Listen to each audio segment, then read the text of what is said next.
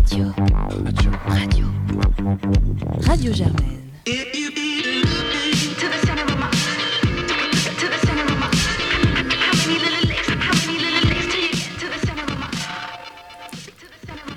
Bonjour à tous et bienvenue pour cette nouvelle édition de Radio Germaine avec un grand plateau euh, qui nous attend aujourd'hui. On a d'abord euh, Antoine qui va nous faire un résumé du week-end de foot européen, euh, riche en gros duels passionnants. Bonjour Antoine. Bonjour. Noé reviendra ensuite sur les grands moments du week-end, notamment la victoire des tennis women françaises à la Vet Cup, le retour du top 14 ou encore la NBA. Bonjour Noé. Bonjour. On a Nico qui fait enfin son retour après euh, deux ans euh, d'absence et de longues blessures au dos, euh, sans laquelle elle aurait très probablement été sélectionnée à la place de Matuidi hier. Bonjour Nico. Salut Théo, salut à tous. Il interviewera la présidente de l'AS, Jade, qui nous fait le plaisir d'être avec nous aujourd'hui. Bonjour Jade. Salut Théo. Nous terminerons ensuite avec un débat sanglant sur l'équipe de France, la, sélection donc, de Deschamps, la compo, le front de l'attaque, pour ne pas en dire plus, et les enjeux de cette rencontre, parce que quand même, il y en a. Mais tout d'abord, je vais laisser la parole à Antoine. Il paraît qu'il y a eu du foot ce week-end. Un petit peu, oui, et promis, j'essaierai de ne pas parler que de la tonitruante, mirifique et splendide victoire, toute proportion gardée, de Liverpool sur Manchester City, en toute impartialité. D'abord, un petit détour par la France, euh, avec une semaine marquée évidemment par l'Olympico. Et la recette pour un Olympico réussi, c'est d'abord un tifo incroyable, en 3D, sur l'intégralité du stade Vélodrome, qui vient célébrer et Marseille et les 120 ans de son Olympique. Ensuite, il faut un Dimitri Payet de folie, qui a porté son équipe aussi bien techniquement que mentalement, avec un engagement impeccable. Je ferai l'impasse sur sur l'accueil chaleureux du Vélodrome pour son ancien ami Rudy Garcia et sur la bonne foi d'après-match de Jean-Michel Aulas. Non, le facteur X, c'est bien l'ambiance, l'atmosphère de feu du Vélodrome qui a vraiment porté les Marseillais pendant ce match et qui permet à l'OM de se hisser à la deuxième place de Ligue 1 avec un effectif extrêmement limité et une différence de but négative. J'ai pas vérifié, mais je pense qu'il faut remonter à très longtemps pour trouver un deuxième d'un championnat du top 5 avec une différence de but de moins 1 après 13 journées. Ça montre le niveau très très faible de, cette Ligue 1 cette saison globalement. Oui, après, bah, c'est un match euh, d'une belle qualité.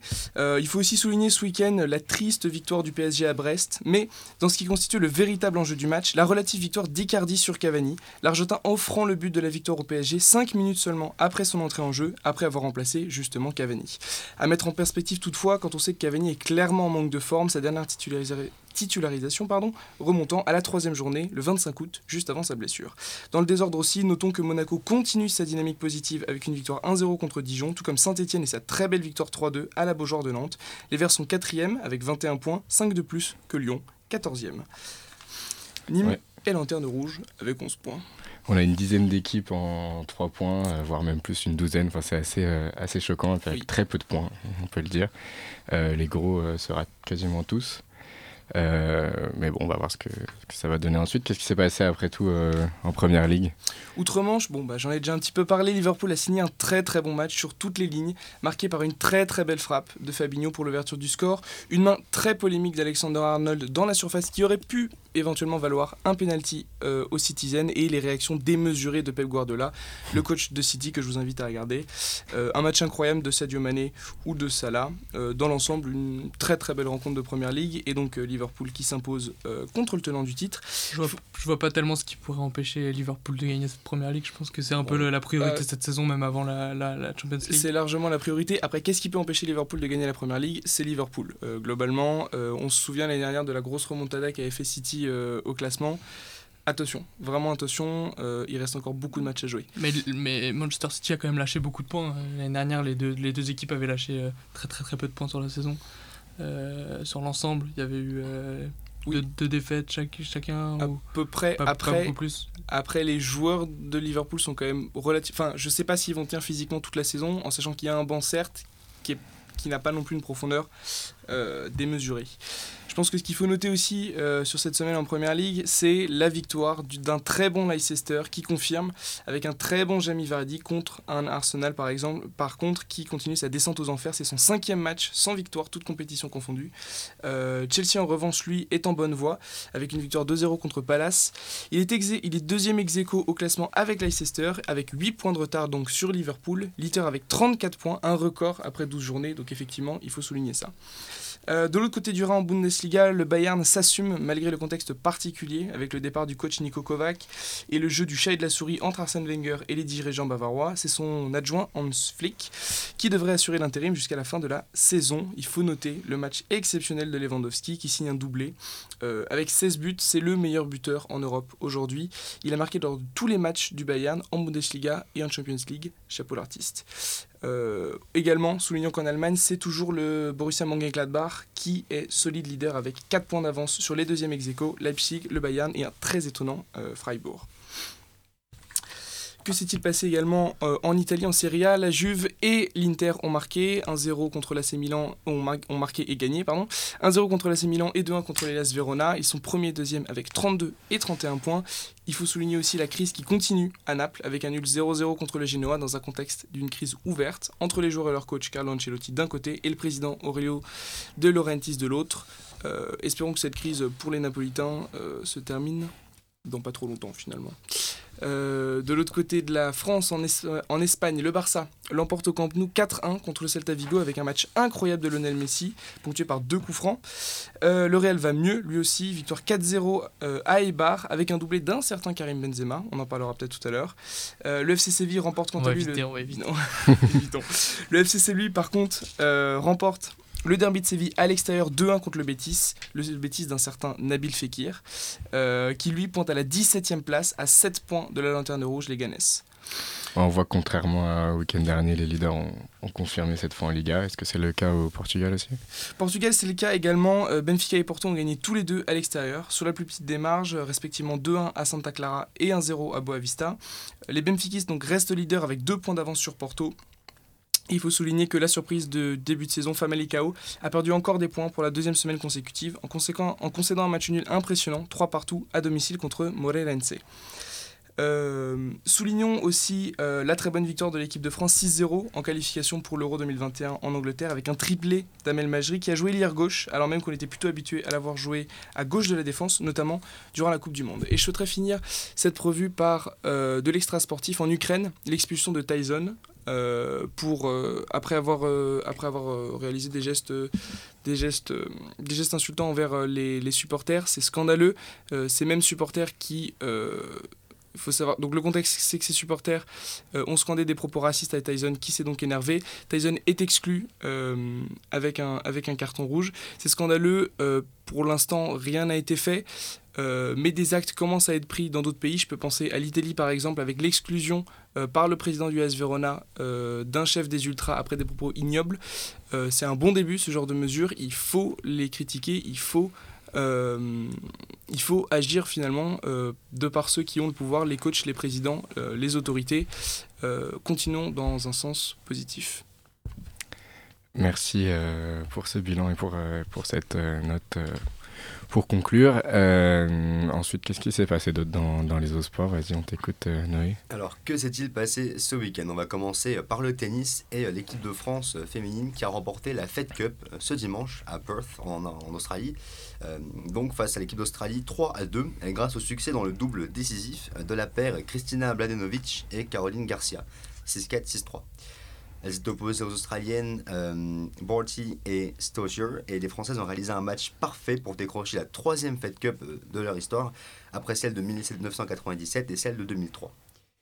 Euh, sachant que euh, la, compétition va changer l'an prochain avec une nouvelle formule. Donc dans une partie au niveau de jeu un peu incertain en entame, avec un contexte vraiment très tendu, malgré la grande expérience des quatre participantes, puisqu'elles avaient gagné en cumulé 10 titres en Grand Chelem, bah, les Françaises sont devenues progressivement les, patronnes sur le cours. Euh, leur partie était peut-être un peu ébranlée après sa défaite en simple face à Almadenovic. Et elle était donc euh, guère plus efficace que Stosur euh, que les Bleus avaient choisi comme victime préférentielle. À 5-4, la numéro 1 mondiale cédait sa mise en jeu en concédant des fautes directes, offrant la première manche à la France avant de perdre à nouveau son service au début du deuxième set. Donc l'équipe de France a remporté la Fed Cup ce dimanche. On peut donc être fier de nos joueuses. En rugby, on a eu la neuvième journée de top 14 avec le retour des mondialistes. Et alors, en bref, dans l'actualité rugby, on a d'abord la victoire du Racing Métro 92 face au Stade français, 25-29, euh, sur la pelouse du Stade français au Stade Jean-Bouin. Donc le derby francilien qui voit le Stade français s'enfoncer encore plus dans les profondeurs du classement, puisque le Stade français est 14e, euh, donc c'est euh, le, premier budget du top 14 qui est à la dernière place avec 7 défaites en 9 matchs.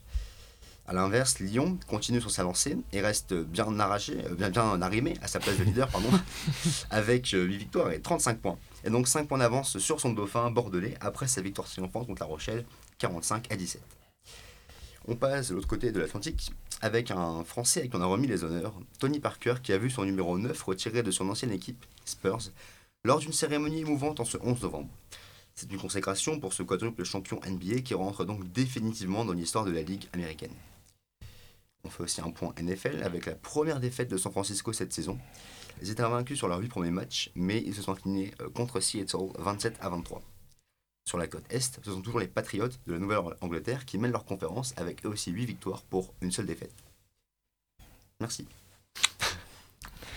Merci à toi Noé. Euh, bah, sans plus tarder, euh, merci encore à toi Jade aussi de venir nous voir aujourd'hui pour nous parler donc, de l'association sportive de Sciences Po. Euh, L'AS nous habitue à des victoires dans tous les sens depuis plusieurs années et nous permet aussi de pratiquer des dizaines et des dizaines de sports au quotidien et est aussi au cœur de la vie étudiante avec plein d'événements en tout genre. Euh, mais c'est une institution qui suscite encore des mystères et c'est pour ça qu'on a plein de questions à poser et surtout donc à te poser aujourd'hui. Euh, est-ce que d'abord tu peux nous raconter comment sont passés ces, premiers mois pour l'AS Qu'est-ce que tu retiens comme, comme moment? Euh, salut à tout le monde. Euh, les premiers mois à l'AS, ça s'est extrêmement bien passé. Euh, pas trop de surprises parce que ça se passe toujours bien à l'AS. Comme le disait Émilie, c'est une staff. L'AS est une machine de guerre bien huilée, donc voilà, on suit les process, on stresse pas trop. Et, et, ce qui est cool là, c'est que vraiment on voit en novembre, c'est les premiers matchs qui commencent au niveau du championnat universitaire et les équipes commencent à bien se connaître autant sur les terrains qu'en dehors. donc un bilan très positif pour le moment. Et quels sont les grands événements qui ont, qui ont, déjà eu lieu et les grands projets ensuite qui vont rythmer la, la vie associative de l'association sportive? Alors on a commencé, euh, commencé l'année sur la S-Boat, euh, la fameuse soirée qui, qui, ouvre le bal euh, de la vie associative à Sciences Po. Ensuite on a fait un week-end en délégation, on est parti avec tous les sports et là on l'a avancé, normalement c'est en novembre et on l'a avancé en octobre pour que ce soit plus un week-end d'inté et tout, donc super réussite, on est parti à Poitiers, c'est très marrant. Euh, les tripletades, le Welcome Sport Day. Euh, et bien évidemment, les grands événements attendus de l'année, c'est le CRIT qui aura lieu à Aix euh, cette année. Euh, on est en train de faire les premières réunions avec la Fédécrite, donc euh, on sent que ça va encore bien se, se, taper sur les règlements, je pense. Mais euh, c'est cool, on attend ça de Justement, par, par, rapport au CRIT, en tant que présidente de l'AS, il y a toujours cette pression constante pour le président ou la présidente qui est de gagner le CRIT, parce que Paris, on gagne toujours le CRIT depuis 10 ans, il me semble, 9 ans ou 10 ans Ouais, 9 ans, je crois. 9 ans, voilà. on sait que l'année dernière, ça a été compliqué, il y a eu des histoires peut-être d'injustice, Bordeaux a beaucoup râlé. Qu'est-ce que tu penses de ça? Est-ce que tu as peur de de, céder ce titre qui appartient à Paris depuis 9 ans Alors euh, oui, forcément j'ai peur, mais euh, c'est tous les ans comme ça et ça serait pas marrant le crit euh, si on gagnait haut la main. Depuis que je suis rentrée en première année, notamment avec l'équipe de rugby, les Birds, on gagne depuis 9 ou 10 ans aussi. Et tous les ans on gagne sur une finale super serrée et tout. Et tous les ans on gagne quand même. Et le crit de manière générale c'est comme ça. Et, et l'année dernière c'est vrai que ça a été très serré. Euh, parce, que, parce que Bordeaux a été bon, Grenoble a été très mauvais. Du coup, euh, je pense que nous, on a, on a réfléchi longuement, euh, on, met tout en place pour que nos équipes performent, évidemment. T'as briefé un peu les, les capitaines Ouais, ouais, ouais, évidemment, évidemment, mais ils sont, ils sont au courant aussi. je pense que tout le monde se met la pression de son côté. Mais nous, on a plutôt intérêt à ce que Grenoble soit un peu meilleur que l'année dernière pour diviser, pour mieux régner, je pense. mais je me fais pas trop de soucis sur le crit. Là, on a des bons résultats sur les premières journées, les équipes sont motivées. On va voir euh, qui arrive au deuxième semestre aussi euh, dans les équipes. Euh, les exchanges, ça dépend des blessés et tout, mais, mais, mais ça va aller, je pense. Bah là, on sent, ouais, on, on sent que vous avez aussi une, pression parce que ça, chaque année, on a toutes les équipes de, de Sciences Po qui ont un grand niveau. Certaines équipes brillent dans les championnats universitaires. L'année dernière, c'était les volleyeuses donc, euh, qui avait été sacrée euh, championne de France. Les Mercenaires avaient terminé troisième. Il y a deux ans, les Birds, euh, vous avez été championne de France. La PLP du hand féminin a aussi gagné il y a, quelques années.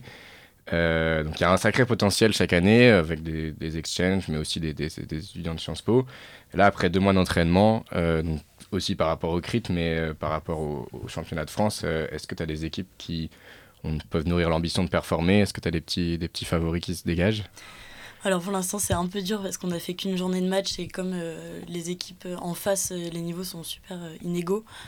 donc pour l'instant là on a, on a bien performé, mais bon les équipes de volley ça fonctionne comme d'habitude. moi je pense qu'on va avoir une petite surprise au niveau du hand masculin cette année qui euh, d'habitude est une équipe qui fonctionne pas trop depuis quelques années, parce qu'il y a une génération qui est partie. Et là, on a eu des retours euh, de, de, sportifs et sportives euh, de campus, et de sportifs du coup pour l'ordre masculin, notamment des Nancéens qui sont super à fond pour soulever l'équipe. Et là, ils ont une bonne victoire la semaine dernière, donc voilà. Après, comme d'habitude, les Birds, je pense que là, on peut, on peut viser les championnats de France au moins. J'aimerais bien qu'on fasse, euh, qu'on fasse euh, le championnat de 7, de rugby à 7, qui est en fait juste après le cri. Donc en général, euh, on est fatigué, on se qualifie pas et tout, mais on a largement le niveau de se qualifier. Donc voilà, après on va voir pour les autres équipes comment ça se passe.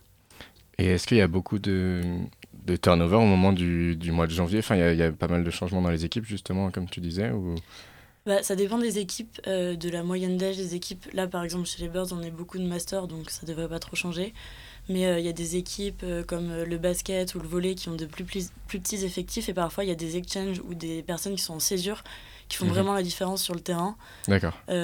du, coup, du coup, oui, là, ça peut changer quelque chose. Par exemple, l'année dernière au basket, il y avait une fille, je sais plus comment elle s'appelle, qui portait l'équipe, une américaine, qui était incroyable. Ouais, et, et, du coup, voilà, il suffit qu'on ait une fille qui arrive comme ça dans l'équipe pour, pour relever le niveau. Et, et comment tu arrives à maintenir une, un certain niveau en même temps que, que, montrer que c'est bien un sport euh, académique avant tout, un sport universitaire euh, et que donc il faut maintenir quand même un peu une, ambiance d'équipe. Euh, bien sûr, il ne faut pas qu'il y ait que le sport. Oui, c'est ça. Bah, je pense que c'est le plus important au final dans l'AS et dans le sport à Sciences Po, c'est plutôt l'esprit d'équipe, la bonne ambiance. on cherche à performer, mais mais c'est plutôt euh, tout le monde est bienvenu, euh, on s'amuse. Euh, si vous êtes meilleur au niveau du bar, on vous accueille aussi, c'est très bien. voilà. c'est ça que vous allez essayer de, montrer à, cet événement qui va avoir lieu dans un peu plus d'une semaine. Peut-être que tu peux nous présenter un peu, nous, nous vendre. Ouais, la cash and trash. bah écoutez, c'est la, la, grosse soirée attendue à Sciences Po. Cette année-là, on est, on est content parce qu'on a une bonne salle, que les équipes sont bien déterres. Et c'est toujours un événement assez incroyable parce qu'on voit toutes les équipes arriver en jaune et noir en chantant. Il y a les shows de hardcore, la batuka et le cheer euh, pendant la soirée. Et donc, euh, c'est vraiment une grosse soirée en jaune et noir euh, où il n'y a pas que les sportifs et les sportives. Et ça, c'est cool parce qu'on on peut renvoyer cet état d'esprit un peu un peu bonne ambiance quoi à beaucoup plus de personnes. Pour rappel, du coup, ce sera le, jeudi 21 novembre entre minuit et 6h, du coup, au, Moulin Rouge, oui. donc à Pigalle. Euh, bah merci pour, euh, pour euh, ces informations sur, sur cette soirée. Pour finir, est-ce que tu est as une nouveauté cette année de, de l'AS, un, un, projet qui, qui, te tient à cœur, que tu, dont tu voudrais nous, nous parler? Ouais, on a pas mal de nouveautés au final cette année. On a déjà énormément travaillé euh, pour trouver un nouveau partenariat maillot, ce qui paraît euh, anodin mais qui est très compliqué à Sciences Po. Et on a un partenariat avec le Coq Sportif cette année pour tous les sports. Et, euh, et c'est vraiment intéressant et surtout on est pilote avec eux cette année. Ensuite, une nouveauté également, c'est qu'on va participer au Wake, c'est le week-end intercampus. Et ça, Paris participe mhm. jamais, vient juste au mini-crit un on peu en touriste. On est convié, mais d'habitude, il y a le ah, en fait, euh, le week-end en délégation sur ce week-end. Et on, a avancé le, le week-end en délègue, ce qui fait qu'on peut aller au WEG. Donc là, on a une petite délègue de 60 personnes, ce qui est vraiment bien parce que ça permet de, de souder les collégiens au niveau des équipes, parce que c'est des équipes qui fonctionnent beaucoup avec les masters et, euh, et, de, et, de, et qui rencontre également euh, les campus avant le mini-crit, quoi, qu'on on, arrive, on évite d'arriver euh, vraiment en touriste à chaque fois formé, quoi. Et ensuite, une nouveauté, c'est aussi les troisièmes mi-temps qu'on a mis en place pour souder l'esprit de délègue à Sciences Po. Qui faisait un peu défaut parce que les équipes se connaissaient pas forcément avant d'arriver au crit entre elles. Vrai, ça. Et donc là, tous les mois, on a une troisième mi-temps où toutes les équipes, au lieu d'aller chacune dans leur bar, se retrouvent au milieu d'un bar et c'est vraiment trop sympa parce que Mhm. nous, ça nous fait un petit, euh, un petit sentiment de nostalgie du crit. euh, tout le monde arrive en chantant, on fait des paquitos dans la rue. Enfin, c'est vraiment, euh, c'est vraiment cool. Et, euh, et c'est une, bah, une bonne réussite, il y a même trop de monde. Mais ce qui est cool, c'est que notre public, en général, euh, ils sont pas du tout exigeants. Enfin, il y a trop de monde dans le bar, c'est pas grave. Enfin, tout le monde est hyper content d'être là et d'être ensemble, donc c'est cool. Et, et on travaille sur un projet de conférence sur les JO pour le deuxième semestre. Donc, euh, Et, et rapidement aussi, juste pour les premières années qui, qui nous écoutent, comment est-ce qu'on intègre l'AS Oui, alors l'AS, c'est un fonctionnement un peu particulier. On intègre l'AS euh, en postulant à la fin de sa première année. On envoie un mail. Et euh, ensuite, on fait un petit entretien qui est vraiment super détendu. Mais euh, en gros, ce qu'on veut savoir pendant l'entretien, c'est si la personne connaît l'association, quel attachement elle a un peu au corpo jaune et noir. Et si elle est sympa, quoi. Donc on pose des, on des, petites blagues, enfin voilà, des, des trucs comme ça. Et ensuite, la personne intègre l'AS en deuxième année. Euh, et c'est parti pour deux ans parce qu'on staff en deuxième année et en quatrième année où on prend des responsabilités au sein de l'asso. Ça marche. Ça marche, bah, les, les candidatures euh, sont ouvertes. Pas encore. Pas encore, mais, mais après, après, on les voit venir au fur et à mesure de l'année en général Ouais. parce qu'ils sont présents aux événements, ils sont à fond. Mais il y a des belles surprises à, à chaque fois pendant les candidatures. On a hâte d'avoir la nouvelle équipe. Bah, merci beaucoup, euh, merci beaucoup Jade. Euh, cette semaine, euh, pour notre plus grand malheur, nous entrons malheureusement dans une période sèche de trêve, euh, donc pas de championnat. On va essayer de tirer le plus de plaisir possible de deux matchs euh, palpitants qui nous attendent. Donc on a France-Moldavie ce jeudi et après Albanie-France ce dimanche. J'espère que tout le monde ici a hâte. On, on sent. Non, mais en plus, bah, on va en parler, mais il y, a y quand même des enjeux. il Y a... On n'est pas si bien installé dans ce groupe. Mhm. Parce qu'on est deuxième euh, derrière la Turquie à, à la différence de but particulière. Et ça pourrait poser problème. On va en parler du coup pour, euh, pour, pour les chapeaux, pour l'euro. On a quand Mm. même un statut de champion du monde à, à assurer. Donc il faudrait quand même pas faire de, de bêtises sur ces deux matchs-là. Mais euh, On va en parler, ouais. Euh, bah oui, pour ce nouveau rassemblement, euh, Deschamps peut, peut compter sur les, sur les retours de, de Kylian Mbappé qui a été ménagé ce week-end euh, par précaution selon Deschamps, mais, mais sera apte euh, pour ce premier match. On a aussi N'Golo Kanté qui, qui revient et, euh, et Benjamin Mendy, mais qui, devrait euh, être remplaçant justement. Euh, Nico, quelle défense euh, pour les Bleus à ton avis? Ouais, euh, Benjamin Mendy revient. Il a, il a pas joué depuis très très longtemps. Enfin, il a joué quelques matchs avec City là, mais on sait qu'il a des, problèmes physiques très très réguliers. Pour moi, il arrive en tant que numéro 2 parce que Lucas Digne euh, à Everton, il est euh, titulaire indiscutable. Il a été élu meilleur latéral gauche de première ligue la saison dernière. À Everton, c'est une vraie star. Euh, Didier Deschamps semble lui faire confiance. Donc, je pense que, que Lucas Digne sera titulaire dans le couloir gauche. En défense centrale, je pense que, euh, Langlais et, et Varane seront les titulaires. Euh, L'anglais semble avoir euh, remplacé euh, Umtiti de- depuis qu'il ne joue plus au Barça. Et à droite, euh, Pavard qui en plus maintenant joue latéral droit au, au- au Bayern, alors que ce n'était pas le cas avant à Stuttgart. Il joue bien. Puisqu'il jouait, il joue bien, il jouait plutôt euh, central. Euh, là maintenant, il joue vraiment au poste de latéral, donc je pense que ce sera évidemment Pavard titulaire en, en défense à droite. Est-ce qu'il y a un avenir pour euh, Umtiti en équipe de France? Est-ce qu'il pourrait être à l'Euro en 2020 Qu'est-ce que tu en penses, Antoine? Bah, Ça dépend de sa situation en club, ça dépend beaucoup de ça. Euh, S'il arrive à. Soit il arrive à s'imposer au Barça, mais après, enfin, c'est s'imposer quand on peut gratter que quelques Ça minutes de temps de jeu, c'est très compliqué. On rappelle qu'il a fait un gros match ce week-end quand même. Il a joué euh, à la place de l'anglais. Euh, Ouais, ouais. Ça arrive, mais après, dans la tête de Valverde, c'est vrai que c'est, il Ouais. y a une hiérarchie qui est claire et Ouais. c'est souvent compliqué de renverser ça.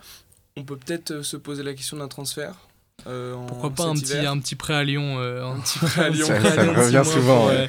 un petit prêt à Lyon de 6 mois, je pense que les Lyonnais seraient ravis de, Oh oui. de relancer. Et peut-être que avant l'Euro, lui, je pense qu'il a, je pense qu'il a ça dans la tête. hein. Mm. Si d'ici d'ici cet hiver, il a pas de temps de jeu, je pense Mm, qu'il aura pas le choix et, et il voudra peut-être euh, aller dans un endroit où il est sûr de jouer. Et à Lyon, évidemment, ça sera le cas. Ouais, c'est sûr. ça sera le cas, c'est Après, à clair. voir si le Barça est prêt à, à le lâcher, à le lâcher en, en prêt. Après, au Ouais, niveau euh, de. Vas-y, je Après, euh, par rapport à Mtiti, il y a quand même aussi un problème un peu de, de santé. Je crois qu'il a quand même des problèmes récurrents au genou. Mm. Et il faut voir un peu sur la longueur s'il pourra continuer. Après, à- ça, tout le monde se prononce, mais finalement, personne ne Personne ne sait sait. C'est pour Ouais. ça, on peut Ouais. pas. On, on sait pas encore quoi. Ouais, c'est sûr. Ouais, on a même des analystes qui nous disent qu'il a tout donné pour, le, pour la Coupe du Monde et qu'il a un peu fait son- qu'il aurait fait un peu son, son barou d'honneur en, à ce moment-là. Ouais, parce qu'il avait déjà le genou fragile avant, Ouais. euh, avant la Coupe du Monde. Donc, euh, Peut-être que même lui le, le sait pas. Euh, et Noé, qu'est-ce que, qu'est-ce que tu vois comme, euh, comme animation offensive pour, euh, pour le premier match contre, contre la Moldavie? C'est la Moldavie euh, à domicile. Donc euh, peut-être qu'on peut espérer avoir 4 joueurs offensifs euh, vraiment sur le terrain. ouh là là là là. Peut-être que Didier Deschamps va prendre des risques, on ne sait pas. C'est quand même la Moldavie, il faut faire attention. hein. Non, mais Qu'est-ce que pense- tu entends par 4 joueurs offensifs? euh, Pourquoi pas une attaque euh, Coman, Griezmann, Mbappé et en pointe Giroud. Oui. Mhm. Ah, Mm. oui, je Oui. pense que ce sera le. Sera- ouais, je pense ouais, que, ouais. c'est- je pense que Ce ce sera sera- ouais, je pense qu'on va rester sur un 4-2-3-1 comme d'habitude. Mais là, je pense qu'on aura vraiment 4 vrais, euh, joueurs en attaque et non pas euh, un milieu excentré euh, type euh, Matuidi ou Ah oui, Sissoko. euh, Je pense Oui. pas qu'on aura Mhm. euh, Ouais. un milieu de ça Je pense plutôt à une paire. Matuidi Kanté. euh, Bah, pas euh, Matuidi du coup. Euh, Tolisso. Tolisso, euh, plutôt, ouais. Remplacé par Gendouzi et Matuidi. Ah oui, Matuidi, c'est vrai. Ouais. Ou Ndombele qui titulaire à. Tottenham. C'est vrai.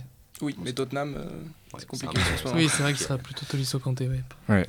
Un Ndombele qui est quand même euh, de- de- en, en remplaçant euh, dans la hiérarchie de Oui. l'équipe de France euh, pour l'instant. Et, euh, Pogba, il revient quand? Il est encore blessé pour au moins un mois, je crois. D'accord. Un mois. Ouais. Après, il y a le cas, le cas Giroud. euh, Ouais, ça c'est c'est l'éternel débat, euh, mais qui est encore sûr. relancé, euh, qui est encore relancé parce que là, depuis le dernier rassemblement, il a encore que joué euh, une vingtaine de minutes. Mm. Euh, en même temps, joué, pour, pour rappel, il avait déjà joué 18 minutes entre septembre et octobre. Euh, Deschamps avait choisi de lui, de lui quand même accorder sa, sa- la place de, de titulaire. là, il avait marqué à deux reprises. Ouais, Et, il, euh, et là, il a joué 21 minutes. Donc, trois petites minutes de plus. Euh, Peut-être qu'il a marqué 3 buts là cette fois-ci. Yes. Après, voilà, le, la- problème, c'est que c'est la Moldavie, c'est l'Albanie. Est-ce que euh, s'il arrive à manque de rythme pour l'euro, euh, pour l'euro cet été, ça pose problème parce Oui. qu'on jouera pas la Moldavie et l'Albanie. Donc, euh, je pense que c'est un peu les, les- les- la dernière chance un peu pour pour Giroud. S'il change pas de club cet hiver, pour moi, il faudra que Deschamps prenne une décision. C'est comme pour je- une Titi en fait, c'est la même problématique. Faut qu'il faut qu'il Ouais. change au Encore que particulier parce qu'il il joue vraiment, vraiment pas. Vraiment Enfin, pas, c'est- vraiment barré, euh, il est vraiment barré Il par il est même pas remplaçant en fait. Il est troisième. Il est troisième dans la hiérarchie de Lampard derrière. Abraham et, et Batshuayi. Ouais. Donc on a euh, ce week-end encore euh, Zinedine Zidane qui dit que Benzema est le meilleur au poste euh, en ce moment. En ce moment. On a Wissam Ben Yedder qui est donc bah, Benzema meilleur buteur de Liga, Wissam Ben Yedder qui est le meilleur buteur de la Ligue 1, Et qui porte Monaco, vraiment. Qui porte Monaco. Mais en même temps, bon, quand on a vu le match contre la Turquie, c'est vraiment, c'était vraiment un peu Oui. euh, flagrant. euh, il était impuissant devant le but pendant trois quarts d'heure et puis Giroud rentre et en 4 minutes il met, il met une tête. Donc euh, toi, qu'est-ce que t'en penses, Antoine, dans, dans la hiérarchie? Quelle est la solution en fait Bah, moi, je suis relativement partisan de la casette. Euh, après, c'est pas le bon moment. C'est pas le bon moment pour réintroduire la casette. On est bien d'accord parce qu'Arsenal vit une passe très très difficile. Mais il faudrait se poser. la- En fait, ce qui m'embête, c'est que la question n'est même pas soulevée. La question n'est même pas posée par Deschamps. Enfin, après, on Mhm. n'en sait rien, mais que systématiquement il soit barré rassemblement après rassemblement, alors que finalement il pourrait prétendre à une place là où il est titulaire à Arsenal. Pour toi, la euh, casette est plus complet que Ben. Qu'est-ce qu'apporte en, en plus casette? Bah, C'est ça la question. déjà son, son, son statut au sein du. Et en tout cas, le, club qui peut apporter. Parce que, enfin, certes, Ben Yedder porte Monaco, mais enfin, Monaco, c'est, ça reste encore très compliqué. Il reste d'une passe très très difficile. Donc, après, en termes de, en termes de, de niveau de jeu, en termes des, des matchs qu'il a l'habitude de jouer, la casette a cette petite plus-value par rapport à, par rapport à Ben Yedder. Surtout que Ben Yedder, enfin, Monaco, il a l'habitude de jouer à deux devant avec, euh, avec Slimani. Ce qui n'est pas, le- ce qui est pas le cas de la casette, qui est plutôt dans un système à trois attaquants, et ce qui correspondrait mieux au, au schéma de l'équipe de Ah, France. moi je suis d'accord, je pense que si t'enlèves Giroud, tu peux pas jouer avec euh, Ben Yedder, Mbappé, Coman Ah oui. et Griezmann, Oui, c'est pas compliqué. possible. On a vu, ça marche pas. ça marche Mm. pas. Euh, Giroud a cette, euh, cette possibilité d'apporter le, le- le pivot, le- Oui. la taille évidemment dans la surface. Donc après il y a peut-être Moussa Dembélé qui, s'il continue à marquer à chaque journée de championnat, aurait peut-être sa chance à jouer. Euh, Donc pour toi, Nico, sur Dans le jeu, euh, c'est compliqué quand même. Toi, tu vois à l'Euro 2020 une, une- une double pointe. euh, Moi, je vois bien. Non, non, moi, je vois bien euh, Griezmann, euh, Griezmann toujours en, en 9,5 derrière un, un- un attaquant de pointe, un vrai attaquant de pointe, euh, qui est capable de jouer tout seul. Euh, et sur les côtés, euh, deux, deux joueurs de vitesse, euh, Mbappé et Coman. Je pense que Coman, il va, euh, il va, il va, il va faire une saison incroyable. Je pense qu'il a, en tout cas, il a le Ouais. potentiel pour. Et euh, moi, je vois bien, euh, je vois bien, bah, soit Giroud s'il arrive à changer de club euh, cet hiver, soit pourquoi pas un Moussa Dembélé si euh, il marque une saison, s'il fait une saison à 25 buts euh, en Ligue 1 comme. euh, comme ça pourrait être le cas, il, il, il pourrait prendre cette pente, je Mm. pense. Après, il a, il a jamais été Il appelé. a jamais été appelé, jamais, jamais. ouais. jamais. C'est un peu tendu Jamais, c'est sûr. C'est sûr que si. Bah, après, enfin, et Hernandez et Pavard, euh, je sais pas combien de mois de la Coupe du Monde ils ont été appelés, Ouais, mais euh, moins voilà. de 6 mois, ouais, Ouais, ça voilà. dépend si Deschamps le sent ou pas. Voilà. C'est ça, ouais. Ouais, après, on peut complètement changer de système, faire un 4-3-3 euh, beaucoup plus osé avec euh, un, un, un Kanté ou un Tolisso en numéro 6, deux milieux relayeurs qui seraient Pogba, euh, Matuidi, Ouais. euh, et puis derrière euh, Mbappé, Coman, euh, Griezmann. Ça se fait tout à fait. C'est beau, c'est, c'est- ce sera un jeu, peut-être plus agréable à voir, même si on veut gagner l'euro ouais. en, en jouant, en jouant bien. Après, ça fait deux ans qu'on joue euh, sur le, le dispo actuel. Est-ce que le changer à moins de 6 mois de l'euro est pertinent? On sait pas trop. En tout cas, c'est le moment de le faire. Je pense que ça Mhm. peut encore être le moment de le Oui, faire. Euh, Il y aura quand même encore un mois, trois semaines d'entraînement avant l'euro euh, où ils seront tous ensemble. Je pense Oui. que c'est possible. Ça. Maintenant, il ça. faut le faire vite. Si on le fait, c'est maintenant. Mm. Après, je sais pas, il y a déjà des matchs amicaux qui sont programmés euh, des, avec, contre des grosses équipes en tout cas. Euh, J'avoue que j'ai pas vu, j'en ai j'ai- pas, ouais. pas connaissance, mais euh, Pas le je suivi pense de, que, de ce ouais. calendrier. Ouais. On a, et là, sur ces, sur ces, sur ces deux matchs, euh, toi, ton avis, Antoine, est-ce que c'est un moment déjà de, de prendre des risques ou est-ce qu'on peut craindre les équipes de Moldavie et d'Albanie et il faut assurer pour, pour faire les six points en, en restant sur les schémas traditionnels? Craindre, je suis pas sûr. Après, il faut assurer. Il faut assurer la contre la Moldavie parce que c'est le dernier match euh, de ces qualifs euh, à domicile au Stade de France. Et après, l'Albanie, attention, hein, ils ont battu l'Islande à domicile. Mhm. donc, euh, donc, certes, on n'est pas l'Islande, mais quand même, il faut faire attention. Euh, donc voilà. Euh, en sachant que l'Islande n'a quasiment plus rien à jouer, en tout cas dans ce, pour cette poule-là. Donc du coup, la Turquie, pareil, a un peu les, un, un peu les mains libres aussi. On, on, on a un petit peu notre sort euh, entre nos mains, donc il- mais, mais on peut se permettre, je pense, euh, quelques, quelques petits risques, parce qu'encore une fois, euh, entre une équipe A et une équipe B, même l'équipe B de l'équipe de France peut arriver à battre euh, Ouais. Moldavie et Albanie. Ah oui. En connaissant des gens, je suis pas sûr qu'ils qu'ils Voilà, prennent les risques. L'important, c'est les 3 points. L'important. C'est vrai. Exactement. Voilà. Et là, on a, euh, on a une, une qualification qui est, qui est quasiment assurée. L'enjeu, ça va être surtout en fait les, les chapeaux pour, pour l'Euro 2020. Même si, bon, euh, il faut assurer en ramenant, en ramenant 6 points de, ces deux matchs, mais même en plus de ça, on risque en fait de, se retrouver dans le, deuxième chapeau. Euh, si euh, d'abord si la Turquie ne fait aucun faux pas et même si c'est le cas euh, on n'a pas tant que ça de points on a laissé filer beaucoup de points et en fait les, chapeaux vont se jouer donc on le rappelle en fonction juste des qualifications donc que soit de la position dans le groupe et ensuite euh, en fonction des, des points pris. Ce qui pourrait nous laisser imaginer par exemple un groupe euh, avec l'Allemagne qui est pour l'instant dans le chapeau 3 la Suède qui est dans le chapeau 4 euh, et puis bon, l'Espagne, l'Angleterre, euh, les, Pays-Bas qui sont dans, dans le premier chapeau. Euh, bon, ça, c'est une question qui va être euh, abordée surtout, surtout en juin et on Mm. comprend tellement rien à ces modalités qu'on ne va pas trop. euh, Après, de toute façon, il faut assurer la qualification parce Voilà. que je pense que l'équipe de France est ca- capable de battre tout le monde. c'est ça. en tout cas, on a les joueurs pour battre Oui. tout le monde. Après, si, si, si le système euh, fonctionne bien, si les, les joueurs arrivent tous en forme, parce que c'est pas le cas en ce moment, mais je pense qu'ils réattaqueront en janvier euh, avec plus, euh, Mm. Peut-être plus d'envie, plus de régularité pour être Après, prêt encore- pour l'Euro. Encore une fois, il n'y a pas que l'équipe de France qui déçoit dans ses qualifications. Je pense au Portugal, par exemple, euh, Ouais, qui sûr. a perdu contre l'Ukraine, euh, qui a fait match nul contre l'Ukraine à domicile, contre la Serbie aussi. Mm. Donc euh, voilà. C'est régulièrement aussi. l'Allemagne Le aussi. Portugal déçoit pendant les Oui, Ils sont, là, ils sont là dans le tournoi final à chaque fois. Ouais. Ouais, Bon, en tout cas, euh, on leur souhaite euh, les 6 points euh, pour ces deux rencontres. Bah, je pense que c'est le moment de terminer cette émission. Euh, merci à tous d'être venus et euh, à la semaine prochaine. Yes, salut. Ciao, Salut. ciao. Salut.